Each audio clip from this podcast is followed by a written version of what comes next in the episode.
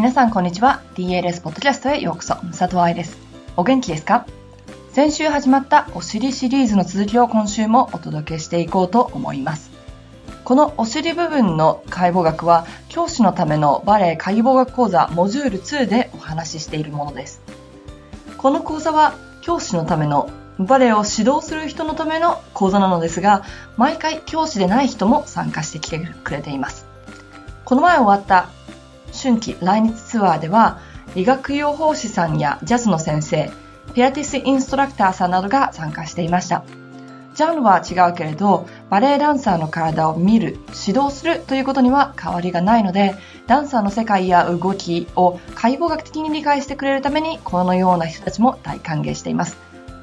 本当は将来指導を考えている、もしくは今アシスタントをしているような若いダンサーにも参加してほしいんだけどなって思ってる。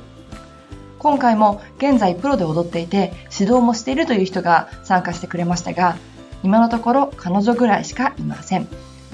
参加者みんなが言う言葉は自分が踊っている時に知りたかったっていうこと。だから今踊ってる人で指導したいかななんて考えてる人はぜひ受講してきてくださいね。人を教えてお金をもらう前にしっかりとその道を勉強していないといけないですよね。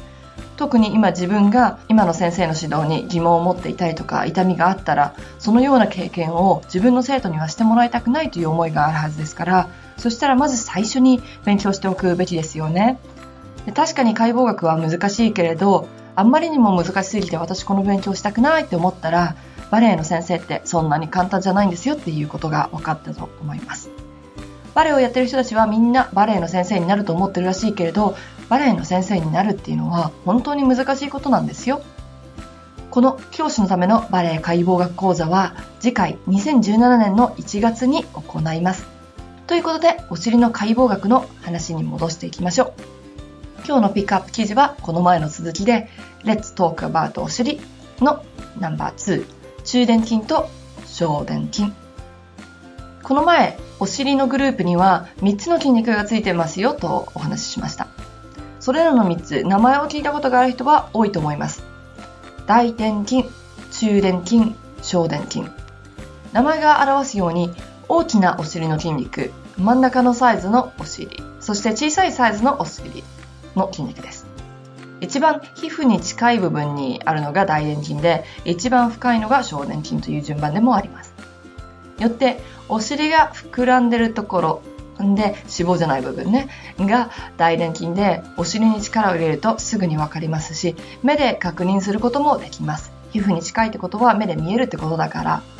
中殿筋はもう少し分からづらく、小殿筋に関しては中殿筋の真下にあるので、この2つを素人目で区別するのはとっても大変。そしてダンサーにこの2つを区別して見る必要は全くもってありません。3つしかないとしても、これらの筋肉はとっても大事で、ちょっと複雑。今日は中殿筋と小殿筋にスポットを当ててお話ししていきましょう。大殿筋が隠れてるからといって、時々不思議なイラストの中殿筋を見かけることがあります。これね、バレエの本で見かけるんですよ。でもね、この考え、ダンサーたちにとってはあまりいいイラストとは言えません。というのは、私たちが筋肉のイラストを見て勉強しているのは、イメージトレーニングを使って、より体を効果的に、そして安全に使うための勉強なんですよね。ですから何度もお話に出ている点と点原理を使った筋肉の動きつまりステップを考える必要があります時々見るイラストではどこから筋肉が始まってどこで終わるのかが見えないことがありますこれだけ見ながら体を感じようとか踊りで感じようなんていうのはすごく難しいですよ中殿筋は骨盤の骨腸骨から始まり大腿骨の出っ張りについていますお尻って言ってもこれは横から見える部分なんです。これが大事な点と点。名前を忘れてしまったとしても、この2つの点、つまり筋肉が始まるところと終わるところさえ分かれば、この筋肉が何をするのかが分かります。つまり、エクササイズをしている時にイメージトレーニングがしやすくなるってこと。そして、イメトレが科学的に証明されていることはもうお話ししましたから、しっかりとこのようなイラストを頭に入れておくことが大事だっていうのは分かりますよね。参考書を買うときには十分気をつけてください。本になってるからといって、有名な出版社が発行してるからといって、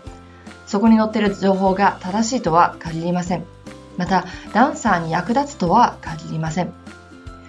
中殿筋の仕事は大腿骨を外転させること、つまり足を横に上げることです。また、どちら側の筋繊維を使うかによって足をターンアウトしたり、ターンインしたりします。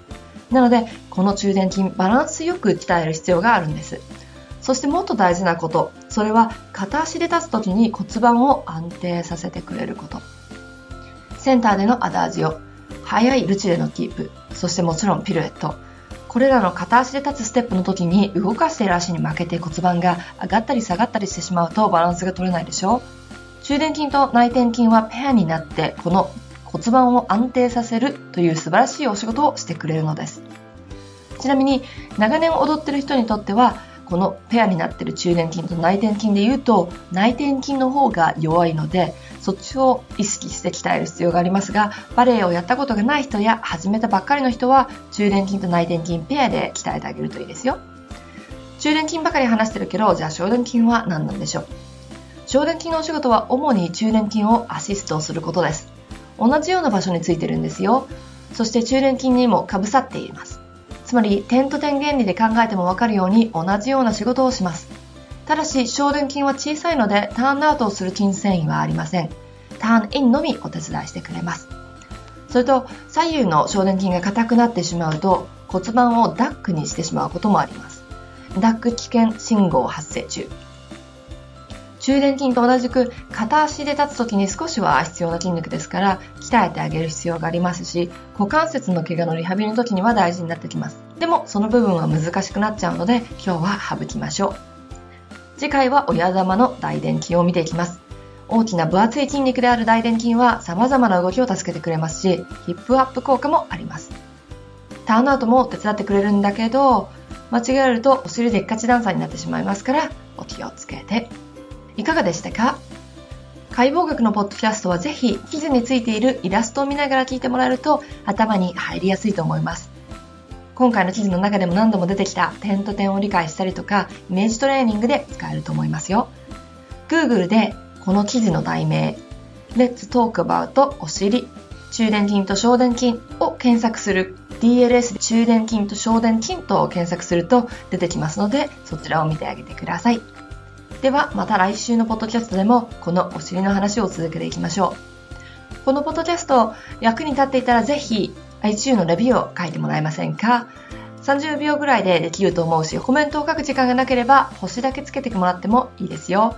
たくさんの人にこのポッドキャストを見つけてもらえると、よりたくさんのダンサーを助けることができると思うので、ぜひお手伝いください。では、また来週。ハッピーダンシング、佐藤愛でした。